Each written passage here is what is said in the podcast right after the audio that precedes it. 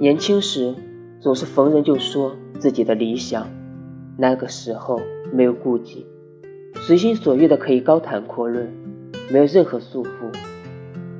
总觉得凭借自己的一腔热血，梦想这个东西，并不是遥不可及。后来，只和几个要好的朋友谈谈未来，开始有所保留，总觉得未来这件事情不需要太多人知道，只要默默努力就好。总是相信，只要努力，未来并不是那么遥遥无期。现在再也不和任何人谈论生活，才开始明白，其实生活是自己的，和他人无关。只会在夜深人静人静的时候，仍然敲着这键盘，把这一天未完成的事情做完。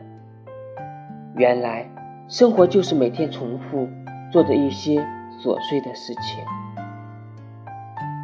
从年少无知到成人的世界，从闹腾任性的个性到成熟冷静，我们终究还是变了。